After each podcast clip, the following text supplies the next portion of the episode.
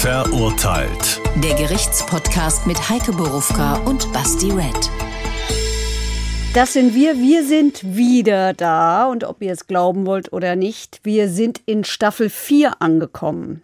Vielen, vielen, vielen Dank für euren Support. Danke, dass ihr mitredet, dass ihr mitdenkt und dass wir einige von euch haben kennenlernen dürfen. Es war wunderbar mit euch im Sommergarten der Batsch Cup und wir kommen wieder. Es hat uns so gut gefallen. Dann nicht mehr draußen, schließlich ist der Sommer rum. Wir gehen in die Halle rein, in die Batsch Cup rein, mit Abstand, auch das sicher, und zwar am 19. November. Und noch immer gilt, wenn ihr Staffel 1, 2 oder 3 vielleicht nochmal sehen wollt oder all das, was wir jetzt machen, uns findet ihr in der ARD Audiothek und bei HR Info zum Hören und zum Sehen gibt es uns in der ARD Mediathek und bei YouTube. Also, wenn ihr uns sehen wollt, 19. November oder dort. So, und jetzt reden wir wieder über einen echten Fall, ein echtes Urteil, das echte Leben und die deutsche Justiz. Ja, mir ist tatsächlich zu Staffel 4 jetzt kein Reim angefallen wie in der letzten Staffel mit dabei, da war Staffel 3. Schreibt mal ihr unter Hashtag verurteilten Reim für Staffel 4. Mir ist jetzt nichts eingefallen, aber damit wollen wir uns nicht aufhalten. Wir hören uns mal an, wir haben, glaube ich, zum Start ein sehr knackiges Ding uns rausgesucht. Hören wir uns mal an, was da geschehen ist. Der Fall. Im November 2010 machen Polizisten in Südfrankreich einen grausigen Fund. Auf einem Acker entdecken sie die Leichen eines Vaters und seines Sohnes, eingewickelt in Teppiche. Die beiden Männer aus Deutschland werden seit Monaten vermisst. Der zweite Sohn gerät in Verdacht. Die Staatsanwaltschaft ist davon überzeugt, der Mann hat seinen Vater und den blinden Bruder erschossen, weil er das Haus erben wollte.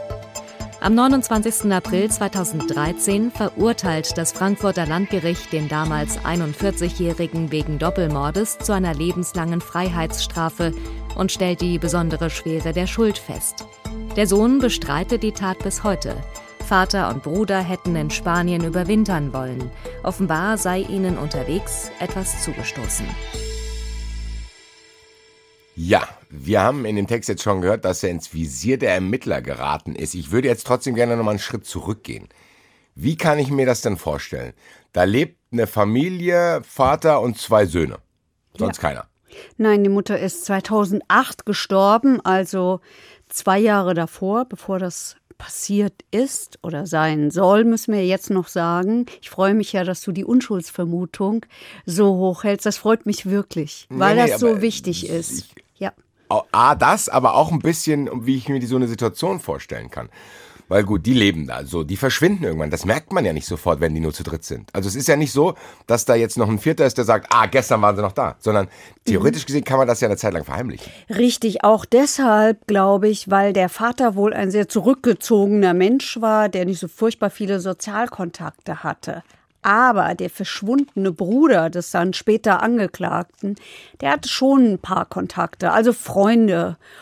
Und, ähm, und die haben nach ihm, glaube ich, angefangen zu fragen irgendwann. Die und es hat so ein ja aus Sicht des dann späteren Angeklagten sicher sehr renitenten, anstrengenden und äh, schwierigen Mieter in diesem Haus gegeben. Es ist ein Zweifamilienhaus. Ah, okay, das heißt, da wohnte trotzdem noch jemand in dem Haus, ja. aber nicht, also mit so einer anderen Wohnung quasi. Genau. Es ist ein Zweifamilienhaus Gut. und äh, der oder ein zweistöckiges Wohnhaus.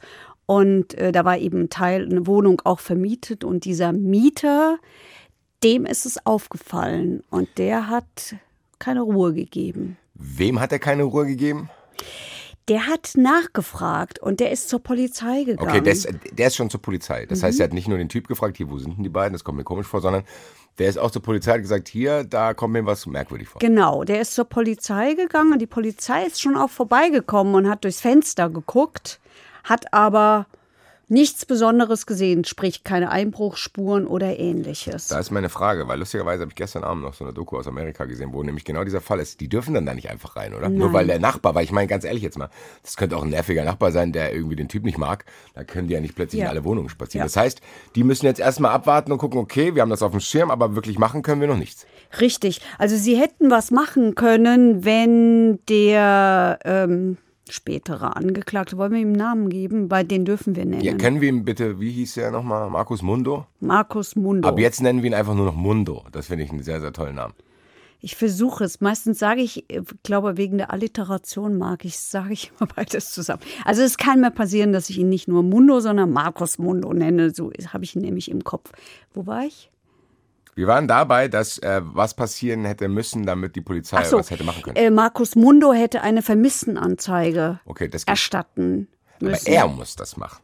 Ja, einer muss ihn vermissen. Also der Nachbar kann nicht irgendwie hergehen. Ich glaube, Du musst verwandt sein. na, ich weiß nicht, ob man verwandt sein muss. Ähm, Vermisstenanzeigen können natürlich auch andere aufgeben, aber ich brauche natürlich äh, st- stichhaltige Anhaltspunkte. Und wenn Ja, ja. Der Verwandte sagt, nein, nein, und gibt eine Erklärung ab, warum sie nicht da sind. Was hat er denn gesagt? Er hat gesagt, sie seien, äh, sie überwinterten auf den Kanaren. Okay, aber das ist ja schon ein längerer Prozess dann. Also ich meine, zu dem Zeitpunkt kann das ja auch noch stimmen. Also du kannst ja nicht jemanden, stell mal vor, die fahren wirklich in Urlaub und dann kommt der Nachbar, weil er irgendwie nervig ist, und sagt, hier die Polizei und dann sind die wirklich im Urlaub. Also Ja. es ist ja auch nicht so, dass die, die beiden, die dann potenziell in Urlaub gefahren wären, dem Mieter irgendwie eine Rechenschaft schuldig sind, sondern es geht ihnen ja dann, zu dem Zeitpunkt, ehrlich gesagt, geht es denen noch nichts an. Richtig, denen geht's nichts an, aber es waren halt auch noch mehr. Es waren die Freunde von dem Bruder, Heiko heißt er, von dem, von dem Bruder. Der hatte nämlich, anders als der Vater, viele Freunde. Zuletzt hatte man ihn auch gesehen auf einer Wanderung, auf einen, der war blind, auf einer Blindenwanderung. Ähm, das war das letzte Mal, dass man ihn lebend gesehen hat. Und diese Freunde haben sich schon auch gewundert. Okay, das heißt, es ist auf jeden Fall eine Verwunderung in diesem näheren äh, Mikrokosmos von denen. Wie lange hat das dann gedauert, bis es dann ernst wurde? Also irgendwann hat muss man ja sagen, gedauert, okay, da gibt's einen Punkt, wo es eben nicht nur noch ein nerviger Mieter ist oder die Leute fragen sich, äh, wo man sagt, okay, ab jetzt kann die Polizei was machen. Der Bruder ist am 14.11.2010 das letzte Mal eben auf jener Wanderung gesehen worden. Und die Polizei hat ein Ermittlungsverfahren eingeleitet im Juni 2011, also sieben Monate später. Das ist schon ein langer Zeitraum, auch um potenzielle Spuren zu verwischen. Also ich finde Ja. schon, dass das, das ist eine schwierige Kiste. Was war aber dann wirklich der Punkt? Kam dann die Freundin von dem Blinden ins Spiel Ja. und hat gesagt, hier so Leute, ich bin nah genug dran, ich mache jetzt hier was, weil irgendwie kommt es ja nicht voran. So ist es, so ist es. Die Freundin äh, dieses Bruders hat wohl selber ermittelt, hat sich gewundert, dass sie, also, nee, es ist nicht die Freundin, es ist die Ex-Freundin, die waren da schon getrennt, aber die hatten noch Kontakt. Aber die hat sich furchtbar gewundert und hat dann wohl auch selber ermittelt und hat dann bei der Polizei, so hat sie es später erzählt, auf die Frage, könnte denn der Markus was damit zu tun haben? Das hat sie bejaht. Das hat sie später sehr bereut dass weil sie das dadurch bejaht die war. Lawine in Anführungszeichen losgestoßen wurde. Ganz genau. Da muss ich sagen, hat die Polizei Glück gehabt oder nicht? Weil anders hätte sich das ja noch länger gezogen. Ich frage mich, was die Situation gewesen wäre, wenn die, wenn die das nicht gemacht hätte. Dann hätte es vielleicht auch gereicht, dass der Mieter so penetrant war und immer gekommen ist und dass die Freunde von Heiko eben auch gesagt Irgendwann haben, sagen irgendwas stimmt hier nicht. Man muss sich ja, glaube ich, auch dann, irgendwo muss man ja mal wieder auftauchen. Und, ma und der Bruder, ähm, der hat eben auch gearbeitet. Also auch da fiel es ja Okay. auf. Okay, gut. Es gibt also genug Anhaltspunkte zu sagen, hier stimmt was nicht. So, das haben wir jetzt schon mal etabliert, anhand dieser Sachen, die wir gesagt haben. Dann würde ich sagen, wir gehen hier mal in eine zweite Chronologie rein.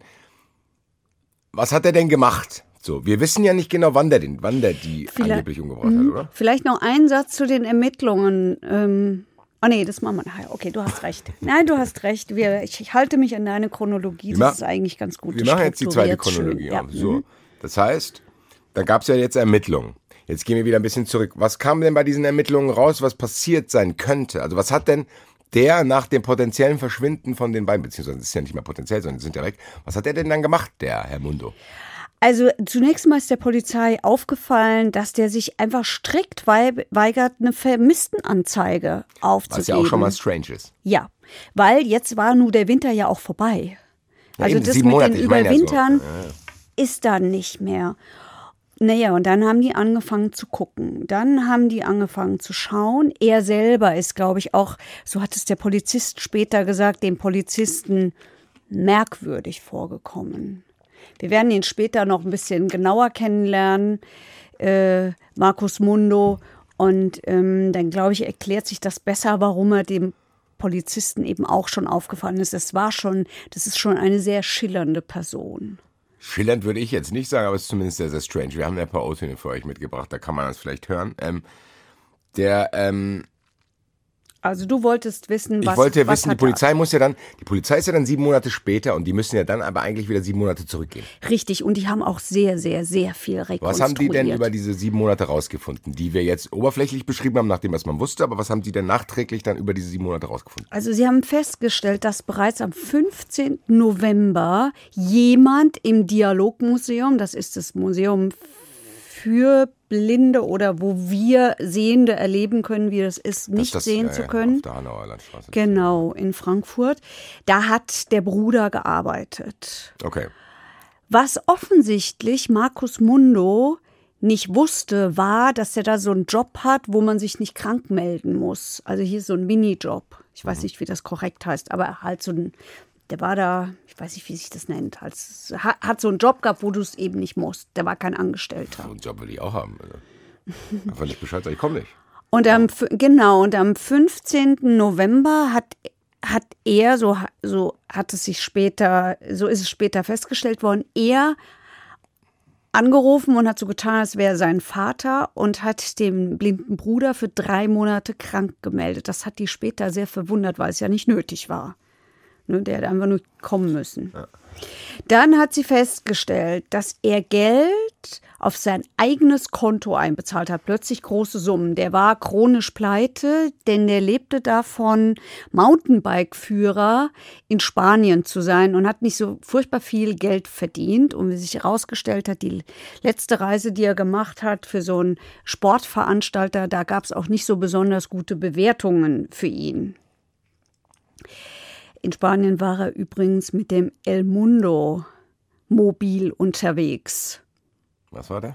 Das ist ein Kastenwagen. Das El Mundo Mobil spielte später in dem Prozess eine große Rolle, der- weil das El Mundo äh, Mobil für ihn, wie er später dann gesagt hat, eben auch Freiheit bedeutet hat. Damit fuhr er, Ganz kurz, ganz kurz. Warum weiß das Gericht bzw. du das? Weil das eine große Rolle spielt, weil es Ja, aber der hat das. Ja, aber nochmal, ich meine, als Gericht kann man sagen, in dem Auto oder in dem. Der hat Das gesagt, war ein dass. großer Kastenwagen und er hat halt gesagt, das war sein El Mundo. Das hat er vor. Gericht gesagt. Aber ja, der Warum? hat vieles, vieles vor Gericht gesagt. Na ja, weil er dem Gericht schon äh, zeigen wollte, was er für ein Mensch ist und dass er die Freiheit liebt und dass für ihn Fahrradfahren Freiheit bedeutet und dass das El Warum? Mundo Mobil halt, äh, äh, ich, also ich will Denkt, er, denkt er sich, dass das Gericht dann denkt, ah, der liebt die Freiheit, der fährt mit dem El Mundo Mobil. Wenn er die Freiheit liebt, dann werden wir ihn auf keinen Fall wegsperren. Also was, was hat der denn gedacht, was das für eine Rolle spielt? Das kann ich nicht beantworten. El Ich weiß nicht, was der Mann da denkt. geht's noch. Naja, gut, halten wir uns damit nicht auf. Aber Ähm, wir, wir kommen, glaube ich, noch öfter am El Mundo Mobil wir vorbei, werden es denn bitte Auto nennen dann. Nachdem er dieses Geld, äh, dieses äh, Bargeld eingezahlt hat auf sein Konto, fährt er nämlich mit dem El Mundo Mobil los Richtung Portugal. Alles in dem Zeitraum von dem potenziell Alles in dem. Zeitraum. Okay. Wir sind immer noch Mitte November fährt- 2010. Richtung Portugal. Fährt Richtung Portugal, tankt nochmal, könnte man hinterher alles Da kann man ja dann, rekonstruieren. ich meine, der wird auch ein Handy gehabt haben, da kann man bestimmt Funkmasten. So ist es. Es hat sich eingeloggt in Frankreich und äh, später hat auch es sich da, wo die Leichen gefunden wurden. Ja auch da vorher Ja, das ist ein Anfängerfehler. ja eine Größe noch viel größerer Fehler war. Ja, es ist wirklich ein Anfängerfehler. Handys schaltet man aus, wenn Nee, man Verbrechen begeht. fahre ich doch nicht dann dahin, weil der muss ja davon ausgehen, dass die, haben ja gehört, dass die gefunden werden. Und wenn ich dann zufällig auch da, also ich meine, auch noch so weit weg, ich meine, wenn das jetzt hier irgendwo in der Nähe ist, klar, kann ich sagen, Naja, war aber vielleicht hat er ja genau nicht damit gerechnet, dass sie gefunden werden. Und vielleicht war das im Kalkül drin. Die können nachvollziehen, wo ich bin und die Leichen werden sowieso nicht gefunden. Also habe ich ein Alibi, weil die sind ja in Deutschland verschwunden. Das halte ich für viel okay, das War, wahrscheinlicher. das war vielleicht sein Plan, ja, hast recht, ja. So, also jedenfalls ist aber folgender Fehler passiert. Das Handy lockt sie also in Frankreich ein und kurz danach regnet es in Frankreich. Bei Regen in Frankreich, habe ich gelernt, gilt Tempo 110. Er wusste das offensichtlich nicht und fuhr mit 132 und gerät in eine Kontrolle. Eine mobile Streife der Verkehrspolizei hält ihn also an, verlangt von ihm 90 Euro Bußgeld. So, und jetzt kommt hinzu, dass einer dieser Polizisten, dieser Verkehrspolizisten, ein begeisterter Radsportler ist. Und so kommen die ins Gespräch. Und der Radsportler-Polizist sagt, darf ich mal bitte ins El Mundo-Mobil schauen? Und schaut in dieses Auto. Später wird er sagen, wären da Leichen gewesen, hätte der Polizist es doch gesehen. Der Polizist hat aber keine Leichen gesehen in dem Auto. Da muss ich jetzt aber mal nachfragen, warum nicht dann? Also dann scheinen die vielleicht doch nicht da gewesen zu sein. Ja, oder aber er hat sie geschickt äh, versteckt. Also das Gericht hat sich wirklich viel Mühe in diesem Prozess gegeben. Dann ist dieses, jetzt mal, ich habe mich darüber lustig gemacht, aber dann ist dieses El Mundo Mobil ja wirklich wichtig. Ja. Um zu gucken, ist es theoretisch möglich, dass ich da hinten reinschaue, gleichzeitig aber irgendwo Leichen liegen könnten, die ich nicht sehe. Ja, das hat einen Profiler gegeben, der sehr viel später, nachdem er längst verurteilt war, das Ganze nochmal nach. Ähm, Das hat das Gericht nicht gemacht. Na doch. Aber das ist natürlich nicht nach Frankreich gefahren mit, mit einem El Mundo Mobil und hat geguckt, was man alles sehen kann. Aber dieser Profiler, ein, ein Mensch aus, aus Hamburg, hat das getan. Und äh, zusammen mit einem Anwalt wollten sie, na, ich will nicht sagen, sie wollten nachweisen, dass es ein Fehlurteil ist, aber sie haben jedenfalls geschaut, ob es alles so stimmen kann. Und auch die sind ähm, darauf gekommen, da hat es dann eine ähm, Dokumentation sogar im NDR dazugegeben, eine dreiteilige. Und die sind darauf gekommen, dass sehr wohl sein kann, dass da Leichen lagen, die man nicht sehen konnte. Okay, das heißt, man, das war so ein ausgebautes Ding. Ja, mit Betten drin und so, Spiegel ja, gut. und Ja, äh, dann- allem Gedöns. Gut, dann vergessen wir halt, das schnell wieder, weil das kann ja safe möglich sein. Ich meine, Ja, aber für ihn war das wichtig. Ja, Weil der er, hat das ja, das müssen wir festhalten vielleicht, der hat das nicht durchsucht, sondern der war interessiert und hat mal, ach guck mal hier, hast du schön Ja. gemacht. Das heißt, er hat nicht alles. ja, Okay, und dann- sagt aber, wenn da Leichen gewesen wären, der hätte sie doch gesehen. Warum hat Ja. sie nicht gesehen? Also waren keine Leichen da. Haben wir gerade entkräftet, Herr lieber El Mundo, ähm, muss nicht der Ohne L. Fall gewesen sein. Nur das Auto mit L. Mundo, Bundo, was weiß ich. Auf jeden Fall, ähm, So, jetzt fährt er also weiter Richtung Spanien. so, das heißt, wir unterstellen mir jetzt mal, dass er da, also der hat die umgebracht. So, Wenn wir ihm das unterstellen, dann ist jetzt Folgendes dann hat er die ins passiert. Auto gepackt. Entweder ist er jetzt furchtbar erschrocken und hat Angst gekriegt, weil er ja mit diesen Leichen da im Auto rumfährt. Ja, klar, ich meine ganz ehrlich, äh, Props an dich, Digga, dass du überhaupt das aufgemacht hast. Ich hätte gesagt, aber nee, ich habe gar, gar keine Zeit, ich muss weiter. Das ist ja schon, weil er muss ja davon ausgehen, in dem Moment, wo er die Tür aufmacht, dass er dann vielleicht mal da reingeht und dann, hm, ist aber komisch. Äh, Die riechen ja vielleicht auch. Hm, Scheinbar, also äh, dem Polizisten ist nichts aufgefallen. So, Dem Fall. Polizisten ist nichts aufgefallen und es hat später immer wieder die Vermutung gegeben, dass er vorhatte, bis nach Spanien zu fahren und sie dann einfach über Bord zu werfen, sprich ins Meer. Das war die Vermutung. Eine Ah. Ja, ja, ja, Vermutung ja, kann man nicht nachweisen. Ich meine, wir, wir können, glaube ich, jetzt schon mal spoilern. Das wird auch hier bei Indizien und Vermutungen bleiben. Also wir werden Richtig. diesen finalen Beweis nicht finden, auch wenn Ja. das nicht einfach ist. Werden dazu später auch nochmal äh, einen Otto und eine Staatsanwältin haben. Aber Ja. das heißt, dieser Typ, ich ganz ehrlich, wir hören uns jetzt mal an. Ich, ich glaube, das ist für die Leute einfacher, wenn wir jetzt ihn mal hören, wie er sich und seine Familie beschreibt, so, damit wir mal einen Eindruck haben. Wie würde ich mich selbst beschreiben? Die Nachbarn haben das mal gesagt. Er ist ein netter Typ. Ja, ich bin der nette Junge von nebenan gewesen. Immer. Ja, das bin ich. Meine Mutter ist ja Ende 2008 gestorben. Und mein Vater musste dann einfach mehr Aufgaben im Haushalt übernehmen und auch äh, sich um die Betreuung meines Bruders kümmern. Mein Vater war ein lieber Kerl, der war, äh, ja, der war, war halt nicht sehr kommunikativ. Darf ich mal ausnahmsweise die Rollen tauschen? Bitte. Also das ist nur äh, der, der, der Korrektheit äh, geschuldet, dass ich einmal sagen will, das ist aus einer NDR-Dokumentation, da haben wir das her. Aber was, was für einen Menschen hörst du da? Ich höre einen, der sich sehr, sehr anstrengt, normal zu klingen. Ich höre da einen ganz weinerlichen Typen. Einen weinerlichen, defetistischen, um sich selbst kreisenden. Der, der, der weint ja nicht, der, der, der, der sagt, ja, ich bin, also ganz ehrlich, Ich bin ein ganz netter Typ, würde ich niemals über mich sagen, selbst wenn ich es denken würde. Das stimmt aber. Du bist ein sehr netter Typ. Äh, oder Danke. Ähm, ja, gut. Reicht mir als Stichprobe noch nicht, die Schlussfolgerung, die du gemacht hast. Für mich klingt es erstmal wie jemand, der wirklich sehr, sehr bemüht ist, normal zu klingen, weil er halt eben diese Beispiele ranbringt, sozusagen. Ja, die Leute sagen über mich, ich bin normal, ja. Finde ich aber auch schon strange, reicht mir jetzt aber noch nicht, um ihn so komplett äh, Okay. in den Dreck zu werfen. Also wir sind wir- jetzt quasi in Spanien mit ihm. Die Leichen hat er potenziell jetzt nach Frankreich abgeworfen, weil er Schiss genau. bekommen hat. So. Ganz genau. Also die Leichen hat er, die eine an einem Feldweg, die andere an einem Waldweg in Perpignan, so ein bisschen abgelegen von der Autobahn, aber eben auf seiner Strecke oder auf der Strecke Richtung Spanien hat er sie abgelegt. Gut, dann gehen wir jetzt mal davon aus, dann ist der Typ jetzt erstmal in Spanien. Was macht er denn da? Ja, in Spanien ist er ja mit seinem El Mundo Mobil da unterwegs. Wie, was hat er davor? Urlaub Naja, nein, nein, nein, nein. Der, ja, also sicher Urlaub, na, weiß ich nicht. Nein, Urlaub nicht. Nee, der hat ja, der war ja Mountainbike-Führer. Gut, hat er da einen Auftrag gehabt oder keine Ahnung. Irgendwas wird er da schon vorgehabt haben, wenn er dahin fährt. Wann ist denn der dann wieder nach Deutschland gekommen? Oh, das hat gedauert. Der ist nach Deutschland gekommen, einen knappen Monat später. Das heißt aber, wir gehen jetzt mal wirklich davon aus, der hat die umgebracht bei sich in der Wohnung. So, und dann hat er aber von Spanien aus ist er sehr aktiv geworden. Von Spanien aus hat er E-Mails verschickt und zwar vom Account seines Vaters an den Account seines Bruders mit Bitten, was der überweisen soll, was er einkaufen soll, so Sachen eben. Und er hat im Namen seines Bruders eine Mail geschrieben ans Nachlassgericht, das äh, mit der Erbschaftssache nach dem Tod seiner Mutter beschäftigt war.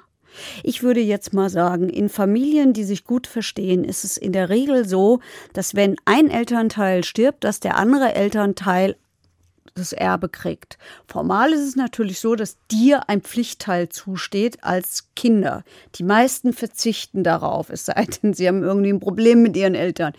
Äh, Umso seltsamer ist es eigentlich und ähm, umso mehr, finde ich, zeigt es, was das auch für ein Typ ist, der gar keine Wahrnehmung dafür hat, wie er ankommt und wie auch so gesellschaftliche Konventionen sind, wenn er im Namen seines Bruders dem Nachlassgericht schreibt, wie sieht's denn aus in der Erbsache seiner Mutter?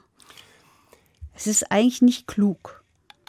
Du sagst es jetzt, als wäre es selbstverständlich, aber kann man das so festhalten, dass man das nachweisen kann, dass er das gemacht haben muss, weil die anderen beiden schon tot waren? Ja, Okay, das wusste man. Sozusagen die E-Mail waren safe nach dem Todeszeitpunkt geschrieben. Also äh, die E-Mails sind verschickt worden am 17.11.2010 und die Leichen sind gefunden worden wenige Tage vorher von der französischen Polizei. Nun ist es aber so, die französische Polizei wusste ja nicht, was, wa- wer die sind, die Toten.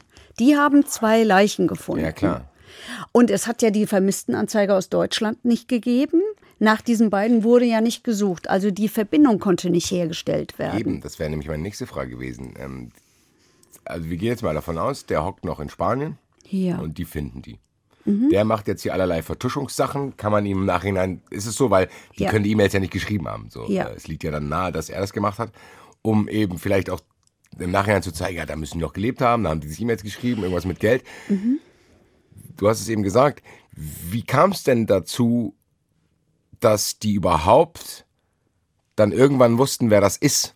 Das dauert noch, weil es ja immer noch keine Vermisstenanzeige gibt und weil immer noch kein Ermittlungsverfahren in Deutschland eingeleitet worden ist. Also man, Das heißt, die sind da erstmal eine Zeit lang. Die haben die erstmal und wissen überhaupt nicht, wer es ist. die haben die untersucht, ja, wie sie zu Tode gekommen sind, klar. so. Ähm, es gibt auch ähm, Spuren, zum Beispiel, dass ähm, Vater und Sohn in Perserteppiche eingewickelt waren und einer der beiden auch noch in eine Decke. Aber wenn du natürlich nicht weißt, wo du gucken und wo du suchen musst, dann hilft Klar. dir das auch erstmal nicht Gut. weiter. Gibt, die hatten keine Ausweise bei sich, nix. Das heißt, wir können die erstmal zur Seite schieben. Das soll jetzt nicht blöd klingen, äh, aber die sind jetzt erstmal da. Ja. So, die haben die, die wissen aber noch nicht, wer das ist. So, parallel in Deutschland.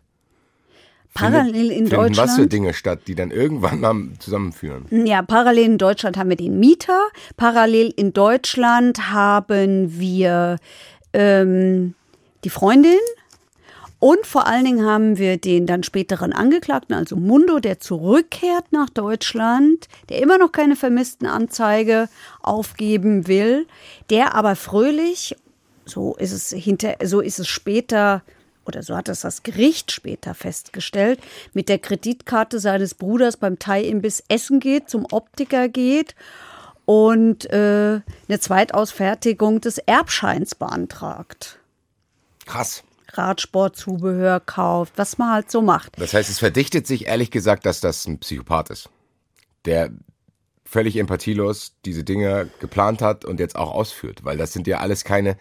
Es gibt ja oft die Sache, okay, da ist irgendwas im Affekt passiert und dann weißt du nicht, was du machen sollst und drehst durch und hast irgendwie ein Verhalten, was du nicht kennst. Ja. Was der macht, klingt für mich so, als hätte der schon länger drauf gewartet. Sehr planmäßig klingt das, So ja. zu denken, oh boah, ihr beide geht mir so auf die Eier. Warte mal ab, ich beseitige euch, dann nehme ich das Geld und ich weiß auch, wie ich das machen werde. Ich versuche das zu verheimlichen. Und weil er, der scheint ja auch sehr, sehr ruhig zu sein. Ich erinnere mich, ein bisschen erinnert er mich an Magnus Gefgen, muss ich sagen. Der dann auch erstmal zum Friseur gegangen ist, da hat er sich mit seiner Freundin ein Auto gekauft, so. Das unterscheidet sich ja schon von Leuten, die da vielleicht das auch, auch jemanden umgebracht haben, aber vielleicht aus der Situation heraus. Das hier klingt für mich wirklich, dass der safe nicht ganz sauber ist. Ja, Er hat seinen Bruder umgebracht, sorry. Also, und seinen Vater. Das waren ja, man muss ja auch bedenken, das waren auch die letzten beiden, die übrig waren. Seine Mutter war ja schon weg. Ja. Das heißt, er ist freiwillig, in Anführungszeichen, in diese komplette Einsamkeit gegangen. Das ist ja schon ein krasser Schritt. Es geht ja nicht nur um das Geld, weil er hat ja niemand. Sonst. Wollte ich jetzt nur noch mal ganz kurz äh, für mich zusammenfassen, weil Ja, das ist so. Der hat dann halt auch noch mehr gemacht. Der hat dann äh, auf die Kreditkarte seines Bruders ein Hotel in Las Palmas gebucht. Er hat versucht, einen Teil des Anlagevermögens, der Vater, der war einigermaßen vermögend aufzulösen.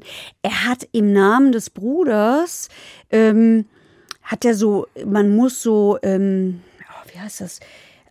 Das heißt nicht Lebendbeweise, aber so ähnlich, ähm, muss man der, muss man der äh, Versicherung schicken, wenn du Blindengeld bekommst. Also du musst immer nachweisen, dass derjenige noch am Leben wahrscheinlich ist. ähnlich wie bei einer Rente, so von wegen Ja. nicht zahlen bis zu 170. Das hat er alles auch gemacht. Ähm, und, und ich glaube, das war ein großer Fehler. Also er wusste ja von diesem, von diesem ähm, misstrauischen Mieter.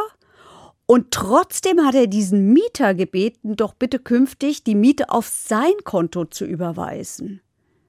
Ja, Das okay. ist natürlich nicht besonders Ich clever. wollte es gerade sagen, also so komplett zu, zu Ende geplant scheint es dann doch nicht gewesen zu sein. So, irgendwann muss die Polizei gesagt haben, hier, äh, mein Freund, Ja, fünf Monate nach dem, nach dem Verschwinden hat die Polizei das Ermittlungsverfahren eingeleitet. Sieben Monate danach ähm, hat sie ihn vernommen, hat sich dann halt über solche Details gewundert. Mittlerweile wusste die Polizei halt auch einig, einiges. Die hatte ja nur schon zwei Monate ermittelt. Zum Beispiel ist Geld aus dem Tresor verschwunden gewesen. Und sie, die Polizei sagt halt, also wenn Geld, und es waren entweder 100 oder 150.000 Euro, schon ein ordentlicher Betrag, ja. Wenn so Geld verschwindet, äh, warum meldet das jemand nicht? Warum sagt er nicht, warum geht er nicht zur Polizei und sagt, hier, da ist Geld verschwunden, da stimmt irgendwas nicht. Das hat er nicht gemacht. Und äh, über diese Sachen ist er dann am Ende gestolpert. ich glaube ehrlich gesagt auch, weil wir haben jetzt ja jetzt lange darauf hingearbeitet, aber mittlerweile ist er jetzt in diesem Netz drin. Das heißt, der muss Fragen beantworten, der muss zu Terminen erscheinen. Und ich glaube, spätestens da gerät er in Schwierigkeiten, weil wir schon gesehen haben, dass als er noch alleine war, hat er es schon ein bisschen chaotisch geplant. Und wenn der jetzt noch in diese Mühlen der Verhöre oder wie heißt das? Ver Vernehmung? Vernehmung. Vernehmung, äh, wenn er da reingerät, spätestens dann brech, bricht's. irgendwie. Ja, und dann kam halt auch noch die dazu, was der für ein Typ ist. Also jetzt hat es zwar keine Vermisstenanzeige gegeben, aber die Polizei hat nur nach diesen zwei Leuten gesucht und dann war die Verbindung ja leicht. Über die Polizeisysteme konnte man dann schnell feststellen, dass diese zwei unbekannten Leichen in Frankreich ähm, Vater und Sohn Mundo sind. Wie macht man das dann? Über DNA oder was? Also, irgendwie müsste man das ja wissen. Ja, ja, ja. Ich weiß es nicht, wie, wie man an der zögerlichen Antwort merkt, aber ich würde das doch Gehe mal, mal davon da aus. vermuten. So, Das heißt, das jetzt, haben wir jetzt ganz ehrlich und da müssen die Zuschauer uns auch mal und die Hörer auch mal Respekt zollen. Wir haben tatsächlich diesen ganzen Wust an verschiedenen Strängen haben wir jetzt zusammengeführt Man weiß, wer die Leichen sind. Man weiß, dass er ein Verdächtiger ist. Wir haben jetzt nur noch eine Chronologie und das ist die, als sie ihn haben. Ja, und jetzt kommt er halt mit seinen seltsamen, ähm, mit seinen seltsamen Erklärungen und Theorien. Ganz kurz, hören wir uns eine davon mal an. Die Frage ist ja zum, zuerst einmal, wo ist der Tatort? Weil, ganz ehrlich, wer ermordet zwei Personen zu Hause, packt sie in Teppiche, Müllsäcke, Auto, fährt sie 1200 Kilometer weit, um sie dort abzulegen? Ergibt für mich gar keinen Sinn. Meine Vermutung war, dass mein Vater und mein Bruder sich irgendwo im spanischen Raum, in der Nähe von Barcelona vielleicht, mit jemandem getroffen haben, möglicherweise ein Immobilienbetrüger. Es gibt einen ähnlichen Fall. Vielleicht hat die Tat in Spanien stattgefunden. Ja, und das könnte ich jetzt unendlich fortsetzen mit ganz vielen Erklärungen. Nämlich Ich habe jetzt mal eine Frage, weil jetzt darf ich die Frage nämlich stellen. Diese Teppiche, woher sind die? aus, der, aus dem Haus. Ganz ehrlich, Digga, das gibt's doch nicht. Ja. Ja, aber denkt der, dass ein Immobilienbetrüger aus Spanien an diese Teppiche rankommt oder was? Ja, also wenn man seine wertvollen Perserteppiche zum Überwintern mit nach Spanien nimmt, dann könnte der ja drankommen. Also könnte. Ich weiß nicht, warum ich manchmal diesen Impuls habe, dass die mich nerven, nicht weil die das machen, sondern weil die das schlecht machen. Ja. Ich hatte das bei diesem Entf hier bei dem Erpresser hatte ich das auch, so zu denken, was ist denn mit dir? Macht's halt richtig. Ja, der hat äh, viele, viele Möglichkeiten. Das ist ja nur eine der vielen. Also der hat am Ende sogar den NSU, der da relativ kurz erst enttarnt war, als möglichen Mörder ins Spiel gebracht. Ich kann nichts für. Ich kann wirklich nichts für. Ich gebe nur NSU? wieder. Mhm. Ja. Gut, ganz ehrlich, kann jetzt komplett alle Ermittler verstehen, dass sie sagen, okay, hier stimmt safe was nicht. Mit dir nicht, mit dem Fall nicht, mit der ganzen Situation. Wie ist es denn dann dazu, weil wir reden ja jetzt hier über Ermittlungen und wir wissen ja, dass irgendwann dann eine Staatsanwaltschaft Anklage erheben muss mit meistens was Krassem in der Hand. Mhm, Das hatten sie hier nicht. Also die haben, die haben nicht eine große Sache, sondern viele kleine gehabt. Richtig, es gibt keine objektive Spur, es gibt nur viele kleine Sachen. Das heißt, diese ganzen kleinen setzen sich zu einem großen, dass die Staatsanwaltschaft Mhm. Sagt, weißt du was, wir gehen jetzt trotzdem mal da rein und Ja. werden das vor einem Gericht Ja. behandeln lassen. Ja, dafür brauchst du ähm, eine, die Wahrscheinlichkeit, dass jemand verurteilt wird, muss höher sein als dass er, dass er nicht, also dass er freigesprochen wird. Okay, das ist quasi die 50 plus 1 Regel der ja, Juristen. Genau.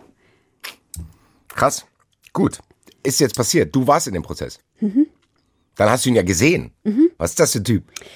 Also ich will mal sagen, optisch war der durchaus ansehnlich seinerzeit. Ich habe ihn mir dann später, fünf Jahre, äh, ähm, fünf Jahre nach dieser Tat, ähm, habe ich ihn mir in dieser NDR-Dokumentation angesehen. Der Knast hat ihm nicht gut getan.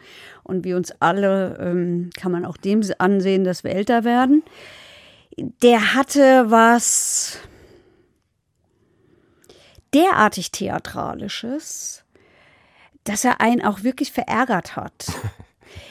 Also der, der hat auch dieses Gericht, glaube ich, so unheimlich verärgert, was man am Ende im Urteil gehört hat. Die ganze Zeit ging es eigentlich, aber diese Egozentrik und ähm, dieses äh, permanente Heulen und ähm, also ich nehme es mal vorne weg, er hat am Schluss, man hat immer als Angeklagter das letzte Wort vor dem Urteil, hat immer der Angeklagte das letzte Wort. Es ist die letzte Chance, wo du noch mal etwas sagen kannst. In diesem letzten Wort bat er um eine Schweigeminute. Und er stellte so äh, auf Pappe geklebt die Konterfeis des toten Bruders und des toten Vaters auf. Also das war sein Sinn für Theatralik. Der Vorsitzende Richter hat zu ihm gesagt, also die Strafprozessordnung sieht nun keine Schweigeminuten vor. Er könne ihm aber jetzt nicht verbieten, mal eine Minute zu schweigen. Kann man halt nichts gegen machen. Ja. Also da sieht, da sieht man das und auch diese Formulierungen, die dieser Mensch verwendet hat und sich aber unglückseligerweise auch da, das war nicht klug von ihm, genauso wie er diese Tat ja auch nicht wirklich klug geplant hat. Ähm, äh, auch in diesem letzten Wort hat er sich einfach alles aufgeschrieben, also inklusive dreimal wiederholt, bitte, bitte, bitte. Steht also auch in diesem, in diesem letzten Wort. Das er dann auch noch dem Gericht überreicht hat. Also die konnten es dann auch noch nachlesen. Das Bleibt dabei, der Typ ist nicht ganz dicht. Also der ist, ich glaube, der merkt es gar nicht. Ich glaube, der, ich weiß nicht ganz genau. Ja, ich habe, das ist auch alles so vorverurteilend, aber ich habe so, so, so irgendwie so das Gefühl, das ist so eine sehr isolierte Familie gewesen. Nicht, klar, du hast gesagt, der, der blinde Bruder hat vielleicht viele Kontakte gehabt, aber ich habe trotzdem das Gefühl, dass die in einem sehr merkwürdigen Kosmos leben. Vielleicht war der Vater auch ein bisschen strange und so weiter und so weiter. Weil der scheint für mich gar kein Gespür zu haben, was du vorhin gesagt hast. Er hat gar mhm. kein Gespür, wie es draußen ist. So, das macht vielleicht in seinem Kopf Sinn. Vielleicht hat er mit nicht genug Leuten zu tun gehabt, um ja. das auch mal irgendwie abzusichern zu ja. denken, okay, wie wirklich eigentlich? Oder denken die Leute, glauben, könnten die mir das glauben? Weil ich finde es wahnsinnig, was der sagt. Was war denn dann, wir haben es jetzt schon gehört, finalen Beweis gab es nicht, aber es gab genug kleine Beweise, die sagen, anders kann es nicht sein. Und ehrlich gesagt, ich bin der Erste, der eigentlich sagt, na, das reicht mir nicht hier reicht's mir. Ja, guck mal, es gibt so keine Sachen. Einbruchsspuren. Es gibt eine Die Beziehung Teppiche. zwischen Täter und Opfern. Warum wickelt ein Täter Leichen in einen Perserteppich ein? Ja. Du hast dieses Motiv auch mit dem Cash. So, du hast zu viele Warum Sachen. versteckt er die in Frankreich, äh, wenn es irgendwie Einbruchs oder sonst was Opfer und der sein kann halt sollen? auch nicht sagen, was sonst passiert ist. So, und der scheint sich ja auch gar nicht dafür zu interessieren, habe ich das Gefühl was man vergisst, was er, glaube ich, vergisst in seinem Schauspiel ist, wenn du wirklich das nicht warst, scheinst dich aber auch nicht zu bocken, weil das Einzige, was dich scheinbar interessiert, ist, irgendwelche Ausreden auszudenken. Äh, wir haben es ja vorhin gehört. Die Vermutung, die er anstellt, die klingt nicht so, ich weiß nicht, was passiert, sondern, keine ja. Ahnung, sondern so, ja, das könnte sich um Immobilienbetrug gehandelt haben.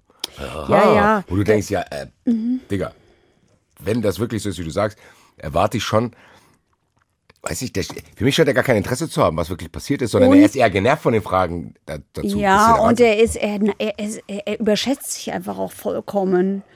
Also der ist, der, der ist oberflächlich, der ist, so hat ihm das Gericht gesagt, der sei manipulativ, rücksichtslos, respektlos, stark narzisstisch. Manipulativ habe ich glaube schon gesagt, ja.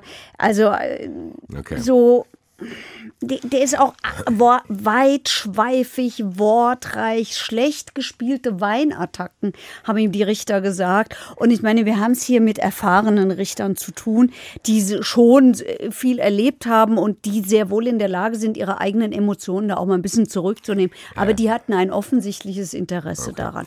Weil auch die Theatralik in diesem Prozess so immens war.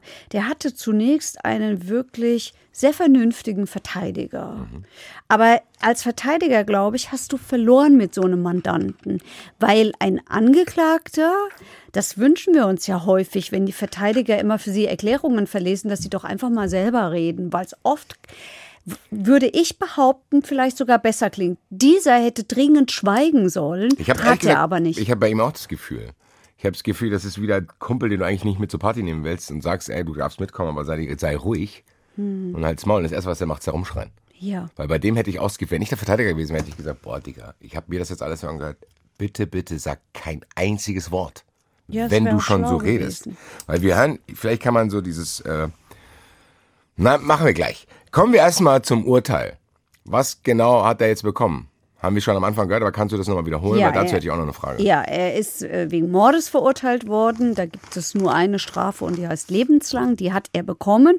Und das Gericht hat die besondere Schwere der Schuld festgestellt. Da würde ich gerne nochmal reingehen, weil das haben wir immer, höre ich immer hier so oft, aber so wirklich aufgedröselt, was das genau ist, haben wir noch nicht.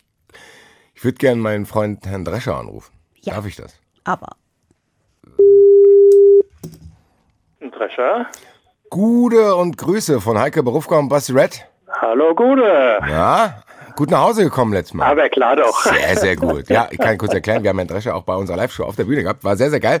Aber Tagesgeschäft. Und wenn wir Glück haben, kommt er wieder am 19.11. Ja, mal schauen, gell? Sehr gut.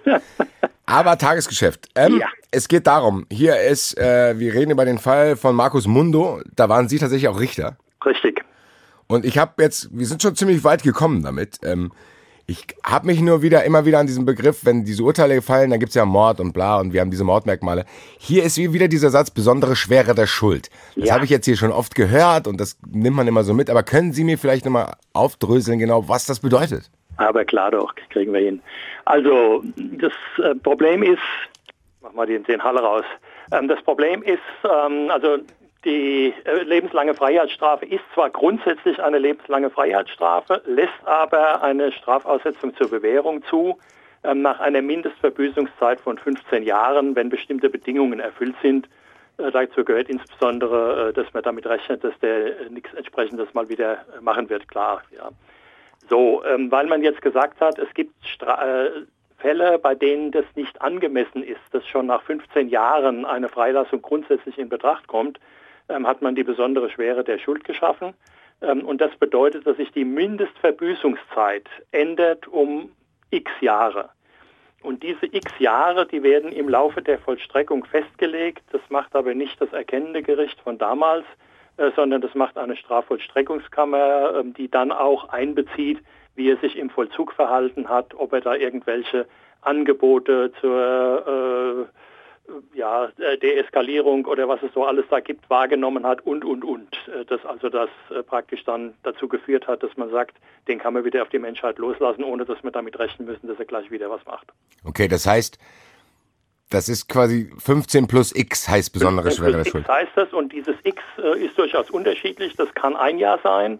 Ah. Ähm, das kann aber auch äh, sein, also bei den RAF-Leuten, äh, da waren das immer 15 plus äh, 13, 14, 15, 16. Also äh, das kann auch sein, dass die Mindestverbüßungszeit sich das dann auf, auf 30 Jahre oder sowas hochsetzt, äh, wenn eben entsprechende Voraussetzungen vorliegen.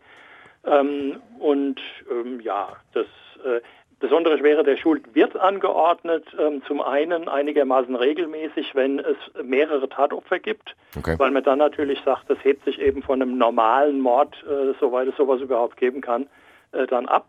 Ähm, oder aber, ähm, wenn man mehrere Mordmerkmale hat, äh, das also zusammen mit dem Mord, also zum einen wäre, es gibt ja Mordmerkmale, weswegen man wegen Mordes verurteilen kann, also Befriedigung des Geschlechtstriebs und Habgier und Heimtücke und dergleichen. Und wenn da mehrere vorliegen, dann geht man davon aus, dass eine höhere kriminelle Energie vorliegt. Und deswegen ähm, erhöht man dann eben entsprechend auch die Mindestverbüßungszeit. Ähm, oder eben, wenn auch mit der äh, Tat noch weitere Taten begangen worden sind, äh, die, die praktisch dann damit äh, äh, ja, mit eine Rolle spielen, also äh, das am Ende einer großen Entführung ist oder irgend sowas, wo der dann nachher dann umgebracht wird zum Beispiel. Kidoki, hast du noch was? Weil ich, Nein. ich würde ganz kurz gerne die Chance nutzen, weil wenn Sie schon der Richter in diesem Fall waren, wir, wir, wir, wir landen immer wieder bei dieser merkwürdigen Person Markus Mundo. Ja. Können Sie uns mal vielleicht nicht zu ausführlich jetzt, aber so einen ganz kleinen Eindruck von diesem Herrn geben, wenn Sie da auch irgendwie als Richter beteiligt waren?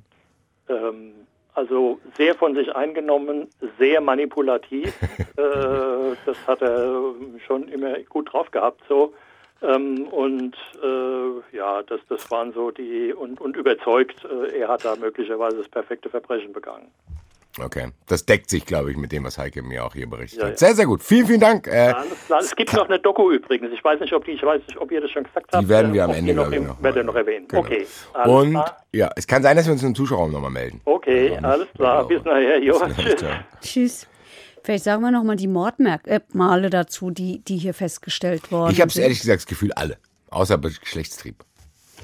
Nee, also es war einmal Habgier, Safe. dann die Ermöglichung einer Straftat. Das, was er alles danach gemacht hat. Genau. Und beim Vater die Heimtücke. Nee, beim blinden Bruder. Nee, beim Vater. Warum? Weil sie davon ausgehen, dass der Vater als erstes erschossen wurde und weil äh, man das am Schusskanal sehen konnte. Aber ist ein blinder Bruder, also wenn ich jemanden Blinden umbringe, ist das nicht immer Heimtücke? Naja, also wenn man, äh, man muss es ja nachweisen. Nee, nee, nee, nee. Wenn der Bruder, wenn der Vater zuerst umgebracht wird und der Bruder ist mit im Raum, dann ist, das ist aber wirklich, das so denken Ich weiß Juristen. genau, was du jetzt sagen willst. Das ist, dann muss er das so wissen, weil er das oder? gehört hat. Ja, Dann also der er ist nicht recht- mehr arglos. Genau, manche. Boah, ja, kann ich. Leute, das kommt in dieser Staffel, das kündige ich euch schon mal an. Das kommt noch öfter vor. Krass, was für Gedankengänge diese Sendung mit mir macht, weil ich hatte sofort diesen Gedanken. Ich ja, nee, hast Mhm. Pech, du bist zwar blind, aber du hast ja gehört, dass wir das umbringen können. Das ist schwer. Ne? Wahnsinnig, dann hat er verliert er seine Arglosigkeit dadurch. Ja, Aber es das macht ist- Sinn. Ja, ich Der weiß. Roche, der. Typ kommt hoffentlich nicht mehr raus, weil der wird dieses Test da mit diesem X, das ist, weil ich habe das Gefühl, dieses X bei besonderer Schwere der Schuld kommt darauf an, was er macht. Und dieses Ja. X wird wahrscheinlich sehr groß werden. Ja, das hatten wir ja auch beim Kindsmörder Magnus Gefgen. Je mehr, und jetzt haben wir ja hier von dem auch gehört, ne, der setzt sich nicht mit dieser Tat auseinander. Ja, er ist er damit nicht. beschäftigt zu sagen, ich war's nicht. Was er auch damit beschäftigt ist zu sagen, ist folgendes. Ich bin verurteilt worden wegen Mordes. Ich habe gesagt, ich bin unschuldig. Ich war es nicht. Ich habe noch dazu die besondere Schwere der Schuld bekommen. Das heißt, man kann mit 25 Jahren rechnen für eine Tat, die man nicht begangen hat. Finde, Habt ihr gehört? Habt ihr gehört, wie er ist? ich, da weinte er auch. Jetzt weiß ich, was du meinst mit diesem weinerlichen bla bla. Ich habe, ich, also, um das jetzt mal klar, zu- äh, noch mal klar zu sagen, ähm, ich kenne mich gut aus mit Weinen. Es geht mir nicht darum, Menschen zu verurteilen, äh, die, äh, wie heißt es immer, nah am Wasser gebaut haben oder sind, das weiß Sind. ich immer nicht genau. Ja, also die schnell Leute, die dem weinen. Wasser gebaut haben, haben, glaube ich, andere statische Probleme. Also darum geht es nicht. Aber das ist eine andere Form. Hier weint einer ständig. selber. Richtig. Und das ist das, was mich so stört an diesem Mann. Das ist es ja.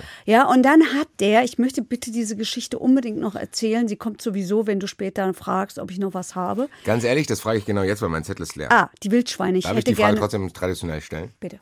Heike, hast du noch irgendwas, Ja. was durch meine Fragerei nicht rausgekommen ist, du Ja. aber gerne sagen würdest? Ja, Sehr ich gut. würde bitte gerne nochmal, damit wir ein, noch mehr ein Gefühl dafür kriegen, wie das in diesem Prozess ist. Also der hat diesen vernünftigen, wirklich vernünftigen Verteidiger gehabt. Er konnte von Glück sprechen. Vielleicht hätte der es geschafft, dass er von der besonderen Schwere der Schuld runtergekommen wäre. Weiß ich nicht. Alles hypothetisch. So, nun ist aber Folgendes passiert. Irgendwie war er mit dem nicht mehr zufrieden. Ich vermute mal, der wird ihm gesagt haben, halt mal die Klappe. Das vermute ich. Ich weiß es Ich hätte nicht. meine gedonnert, ehrlich gesagt, wenn er so gelabert hätte. Ah, das darf man nicht im deutschen Ich Gericht habe ja auch gesagt, hätte. Spart euch eure E-Mails. Also plötzlich Tata äh, äh, tauchte in diesem Prozess ein neuer Verteidiger auf. Okay. Dieser neue Verteidiger hat ihm versprochen, ich krieg dich da raus, mein Freund. Und kam nun mit der abstrusen Idee, dass man äh, bitte ein Gutachten erstellen möchte über die Wildschweine. Die Wildschweine, die es bei Perpignan gibt, daran, das wird sicher so gewesen sein, und ähm, oder so sein. Und dass diese Wildschweine doch an den Leichen äh, mindestens genagt haben müssten, es aber nicht getan haben. Also stimmt die ganze Rechnung der Ermittlungsbehörden nicht. Daraufhin musste sich das Gericht also mit Wildschweinen beschäftigen und hat ähm, einen, äh, den Rechtsmediziner geholt, der aber relativ schnell äh, mit seinem Vortrag durch war und gesagt hat, lieber Herr Rechtsanwalt, was Sie hier haben, ist schlechtes Wikipedia-Wissen, denn, das habe ich gelernt, Wildschweine sind unberechenbar. Mal essen sie an Leichen und mal nicht. Außerdem war der Fehler, diese Leichen in die äh, Teppiche zu rollen. Die Wildschweine wären gar nicht drangekommen. Die waren nämlich so fest Das wäre jetzt mein erster. Gedanke gewesen. Die Wildschweine wissen das Ja, nicht. Der Anwalt wusste es nicht. Außerdem Ah, möchte ich jeder ist ja der gerne... nächste Fetische. Da denkt er Ja. hier, warte mal, ich komme zu dir, ich hol dich da raus. Wie macht das mit den Wildschweinen? Ja, aber auch dieser, um nochmal auf diesen Angeklagten zu kommen und seine, ja, eigentlich ist es ja auch so eine, ich finde, es ist nicht nur eine Respektlosigkeit, es ist eigentlich auch so frech zu glauben, Menschen würden, würden, so, würden sowas glauben. Also zum Beispiel hat er die Erklärung dafür, warum er mit der Kreditkarte des Bruders bezahlt hat, ist, er wollte ihm ein Signal senden. Ich zitiere. Brüderchen, vielleicht merkst du ja, dass ich mit deiner Kreditkarte zahle und meldest dich dann. Also auf so einen Gedanken muss man kommen. Kannst du dich kurz empören? Nee, will ich nicht, weil der Schade. ist mir zu. Ich kann den nicht greifen, den Typ. Der macht Ja. mich irgendwie. Der macht mich schon aggressiv, aber auf so eine sehr merkwürdige Weise. Ich will aber ganz kurz, weil ich habe nämlich eben gerade einen Fehler gemacht. Weil ich habe den Fehler gemacht, dass ich mir meinen vierten O-Ton, den ich heute hier mit dabei habe, auf eine Linie geschrieben habe und ich dachte, ich hätte den schon durchgestrichen. Wir haben den aber noch gar nicht gehört, aber ich finde ihn wichtig, weil wir vorhin dieses. Dieses es gibt nicht diesen Bam Bam Bam Beweis, sondern es gibt viele, viele kleine Beweise. Das fasst die Staatsanwältin für uns nochmal, glaube ich, sehr gut zusammen. Wir ermitteln nicht alles und wir werden in den wenigsten Fällen die hundertprozentige Wahrheit haben. Ja, in den Tötungsdelikten sind die Opfer nicht mehr da. Die, die uns wirklich was sagen können. Wir können niemanden fragen. Ja, sorry, äh, ist mir durchgerutscht, fand ich aber wichtig, das nochmal zu hören, zu sagen, okay, es muss nicht immer diesen einen DNA-Beweis oder dieses eines Video oder so, sondern man kann auch einfach, das ist ja auch eine Art Wahrscheinlichkeitsrechnung dann, dass Ja. du quasi die Wahrscheinlichkeit nicht gleich null, aber gegen null streben lässt, äh, gegen 100 Prozent meine ich, sorry, dass das so gewesen sein muss, Ja. weil äh, es nicht viele andere Ja, Möglichkeiten das, das musst du natürlich haben. So, sobald ein Zweifel da ist, ist musst es. du freisprechen. Ja, Ja. dann war es nicht. Was mir noch ein bisschen zu kurz gekommen ist, weil wir sie, wir hatten sie ja am Rande, weil sie halt die Ermittlungen eingeleitet hat mit ihrer Aussage. Welche Rolle hat die Freundin denn da die ganze Zeit gespielt in, diese, in diesem Prozess? Weil du hast ja schon am Anfang gesagt, die hatte am Ende dann ein schlechtes Gewissen, dass sie das gemacht hat. Warum ist, denn? Das ist ganz interessant. Also auf der erst ist sie diejenige, die, äh, die, die ihren ehemaligen Freund sucht und, äh, und dessen Vater. Also sie geht sogar zu einem Radiosender und bittet um eine Vermisstenmeldung, weil er hat es ja nicht gemacht.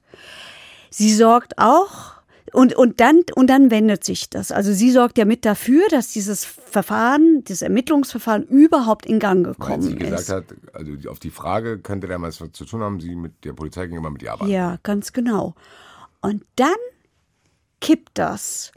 Und nun, also ich weiß nicht, ob es heute noch so ist, aber es war noch, noch äh, Jahre nach der Verurteilung, wie man dieser Dokumentation entnehmen kann, immer noch so, wie im Prozess, da war sie nämlich auch immer da, dann wird sie plötzlich die Freundin von Markus Mundo, also von dem Mörder ihres ehemaligen Freundes. Hochinteressant. Und kämpft nun auf der anderen Seite. Also nochmal, sie, nochmal. Die war mit dem blinden Bruder zusammen, zur Tatzeit aber nicht mehr, hat aber trotzdem wissen wollen, wo der ist, hat Ja. gemacht, bla bla, was wir gehört haben. Und dann ist die im Laufe dieser Ermittlungen mit dem potenziellen, nicht mehr potenziell, mit dem Mörder von ihrem Ex-Freund zusammengekommen, der der Bruder ist. und den unterstützt sie jetzt. Und zwar so aber, aber, aber, sehr. geht doch nicht so, du tust das selbstverständlich. Warum? Das weiß ich nicht. Was ist denn das? Ich kann das überhaupt nicht beantworten. Ich kann nur sagen, dass sie, ähm, also dass es, da, dass sie ein schlechtes Gewissen hat und nun sagt, die Polizei hat mich so getränkt, und hat mich so getränkt und hat immer gefragt, kann der was damit zu tun haben? Und dann habe ich eben nur, damit die Ermittlungen endlich losgehen, gesagt, ja, kann schon so sein. Reicht mir nicht aus. Nein, Wenn aber ich mit jedem zusammen wäre, dem gegenüber ich ein schlechtes Gewissen hat, dann hätte ich aber wenig Zeit. Also, finde ich krass. Ja, Aber- und dann hat sie dafür gesorgt, das kostet ja einen Haufen Geld, was der gemacht hat. Der hat ja gemacht? Wiederaufnahme Ah. versucht hinzubekommen und äh, Wiederaufnahmeverfahren sind dann sehr, sehr hohe Hürden geknüpft, ähm, weil man sonst ja unendliche Geschichten hat. Ja. Und ähm, er war erfolglos damit, er hat es nicht geschafft, das hat aber einen Haufen Geld gekostet. Ähm, der hat 100.000 Euro hat er von irgendwelchen Unterstützern bekommen, um die sie sich kümmert. 60.000 davon sind von ihrem Vater. Wow. Und er hat dann später, ach ja, das haben wir noch gar nicht angesprochen, Entschuldigung. Ähm, heute habe ich doch viel, was mir dann noch Und einfällt. ich habe irgendwie, ich bin in die Falle getappt. Ich habe gedacht, oh, heute waren alles rund und bla und ich habe irgendwie. Es war rund. Nein, Leute, es ich war meinte, nein, für mich war es rund emotional. Jetzt habe ich das Gefühl, was ist denn jetzt jetzt noch plötzlich los? Jetzt kommt die mit dem zusammen, jetzt gibt er 160.000 Euro. Ich habe jetzt, ich habe das Gefühl, ich habe weitere Fragen. für den 100.000 Nachhinein. Euro. Ja, aber 60.000 Euro vom Vater. Ja. Das gibt's nicht. Und- da gibt es Unterstützer. Und dann, äh, ja, naja, gut, das hat's aber oft. Das gibt ja auch haufenweise, das hatten wir doch schon häufiger. Die Mörder ja, ins nee, Gefängnis schreiben, hier ist ja aber andersrum. Die kannten sich ja schon vorher. So, und dann haben wir ihn ja noch, der einen Zivilprozess noch angestrebt hat. Ein Zivilprozess, ähm, wo es um seine Erbwürdigkeit geht, weil er erben wollte. Er sagt, ich, ich, ich dachte, mit dem Erbe, das ich dann kriege, kann ich das Geld an den Vater und die Unterstützer wieder zurückzahlen. War aber nichts. Wollte ich gerade fragen, aber das ist dann unabhängig voneinander oder was? Das heißt, es hätte die theoretische Möglichkeit bestanden, dass Ja. das Zivilgericht sagt, die sehen den Mord als nicht erwiesen an und Ja. deswegen darfst du das erben. Denk an Kachelmann. Im Kachelmann-Prozess hatten wir das Zivilgericht, das ganz klar gesagt hat, Kachelmann ist unschuldig. Der war es nicht. Der hat die Frau nicht vergewaltigt. Krass, aber. Das, das, das Strafgericht war ja, das hat auch gesagt, er gilt formal als unschuldig, aber das Strafgericht hat ja so meinte, so betonen zu müssen, dass es ihnen, dass, dass Zweifel an dieser Unschuld bestehen. So, und hier haben wir das Zivilgericht aber, das sagt, ja, Mundo war der Mörder von seinem Vater und von seinem Bruder und ist deshalb erbunwürdig. Okay, das heißt aber, ja, die sehen das genauso wie wir und das andere Strafgericht auch und alle Leute außer er wahrscheinlich. Und die Freundin, komischerweise. Aber gut. Ja, müssen wir so akzeptieren. Ich finde trotzdem, äh, ich bleibe trotzdem befriedigt heute, weil ich denke, dass ich kann damit leben. Für mich sind keine offenen Fragen, ehrlich gesagt, Ja. wie ich es oft habe oder irgendwelche äh, Dinge. Krasse Geschichte auch. Für den Vater und den blinden Bruder. Aber gut. Haben wir an- Gott sei Dank nicht zu verantworten. Ich wollte mal in den Zuschauerraum Ja. gehen und ob's da, ob wir ein bisschen Entspannung Ich im Zuschauerraum meine finden. Zettel beiseite. Zuschauerraum. Yo, yo. Und zwar haben wir äh, bei Twitter unter dem Hashtag verurteilt äh, die Frage von Remus BK bekommen, ähm, wann die Verjährungszeit eigentlich anfängt. Ist das der Tatzeitpunkt oder die Entdeckung der Tat? Das heißt, wir haben ja genau hier den Fall.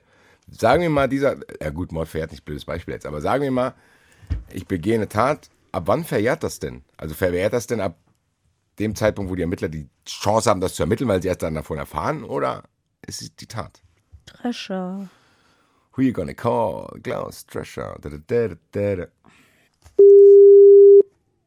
Drescher. Guten Tag, Heike Berufka und Basti Red sind nochmal Ja, hier. Wir sind jetzt mit. Ihnen in den Zuschauerraum gekommen. Ah, gut so. Und da taucht eine Frage auf, und zwar, ab wann fängt eigentlich der Zeitpunkt der Verjährung an? Wenn die Tat stattfindet oder wenn die Leute das anfangen zu ermitteln? Grundsätzlich mit Beendigung der Tat. Ähm, es sei denn, äh, es sind irgendwelche Taterfolge, die nachträglich eintreten.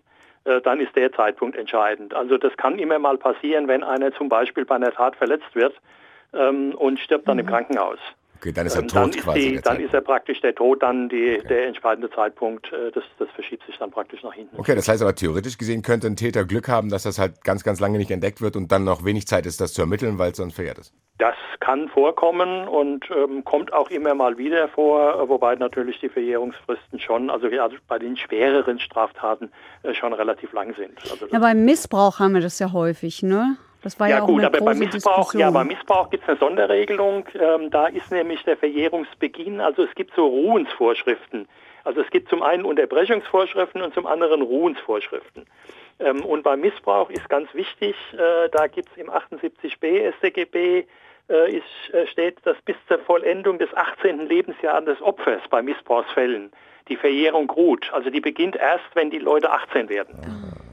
Und damit verschiebt sich das natürlich dann deutlich nach hinten, weil man eben sagt, jemand äh, als Kind oder, oder auch als Jugendlicher, äh, das ist einfach äh, zu schwierig von dem zu verlangen, sich da zu entscheiden, was macht er jetzt, zeigt das an, zeigt das nicht an ähm, und wie geht er damit um. Kidok, das ist, begleitet uns immer wieder, diese Verjährung. Das ist ein, spannendes Thema, weil es da sehr, sehr viele Feinheiten gibt. Äh, Ja, natürlich, klar. Also gibt's also, also ich meine, das auch dann, es gab ja früher mal, also das Mord und, und Völkermord nicht verjähren, das ist ja auch eine, eine lange Gesetzesgeschichte im Prinzip. Äh, Also ganz früher war das so, auch, äh, auch Mord ist verjährt nach 20 Jahren, ganz ursprünglich mal. äh. Dem StGB, wie es vor dem Krieg galt. Und durch diese ganzen NS-Diskussionen und Verbrechen ist es dann nach hinten gelegt worden. Okidok, wir entlassen Sie für heute. Vielen, vielen Dank. Dankeschön. Aber bitteschön, bis dann. Ciao. Jo, ciao. Ciao. Gut, Heike. Und dann haben wir noch tolle E-Mails bekommen, glaube ich. Da sind keine Fragen drin, sondern eher so ein paar Erklärungen. Das finde ich nämlich auch ganz geil. Es geht nämlich bei Ha- Hashtag verurteilt oder wenn ihr uns die E-Mails äh, verurteilt.hr.de schreibt, nicht nur um Fragen. Ihr könnt auch genau solche Sachen machen, die lesen wir auch vor. Heike, was kam denn da? Ja, wir haben Frank. Und Frank hat uns eben auch zum Thema Verjährung geschrieben. Das scheint sehr viele Leute zu beschäftigen. Ja, aber ist toll, ne? Und äh, da, also da ging es um die Unterbrechung von Fristen und er sagt, ähm, die Unterbrechung von Fristen soll verhindern, dass sich eine Partei durch Verzögern einer Rechtsfolge entzieht. Und formuliert es auch für uns salopp. Also, ähm, das soll ähm, Nee, er sagt das so, so hat er das salopp formuliert. Ich habe es jetzt falsch Ich, sagen, ich hätte mich jetzt auch ja. gedacht, das war schon salopp. Ja, ja, ja, ja, ja. So war es salopp formuliert. Genau. Das sagt er uns. Und es ging auch noch mal um den Punkt ähm, in dem einen Fall Vergewaltigung nach dem Mord und vor dem Mord. Da hast du, Basti, gefragt, wie kann man das denn überhaupt unterscheiden und feststellen? Da sagt er, Will ich das wissen? ja, das kann man aushalten. Weil äh, die Gewalteinwirkung vor und nach dem Tod einfach andere Spuren hinterlässt. Also zum Beispiel Ja, ja. Stichverletzungen sehen anders aus. Okay, okay. Macht Daran. Sinn, hätte ich auch selber drauf kommen können. Vielen Dank, dass du das trotzdem beab- äh, beantwortet hast. Ähm, du hast es eingangs schon gesagt. Ich würde gerne die Folge abschließen mit dem Hinweis, dass wir am 19.11. in der Batsch Cup sind. Draußen war schon geil, drin wird auch geil. Äh, Stadt Frankfurt wird sich da ein Konzept überlegt haben, wie das alles sauber und sicher ablaufen wird, drinnen und warm. Mit zwei komplett neuen Fällen. Das heißt, die Leute, die jetzt schon da waren, vielen Dank und Grüße nochmal an diese, aber die können auch wieder kommen, weil es sind zwei neue Fälle, die wir dort behandeln. Und ich würde mich sehr, sehr freuen, wenn das am 19.11. mit euch und dir da draußen stattfinden wird. Friends. Und jetzt bleibt uns eigentlich nur noch, uns zu verabschieden und mit euch in Staffel 4 reinzusliden. Danke euch. Dabei, Tschüss. dabei, sage ich auch noch in Staffel 4. Verurteilt. Der Gerichtspodcast mit Heike Borufka und Basti Red. Eine Produktion des Hessischen Rundfunks.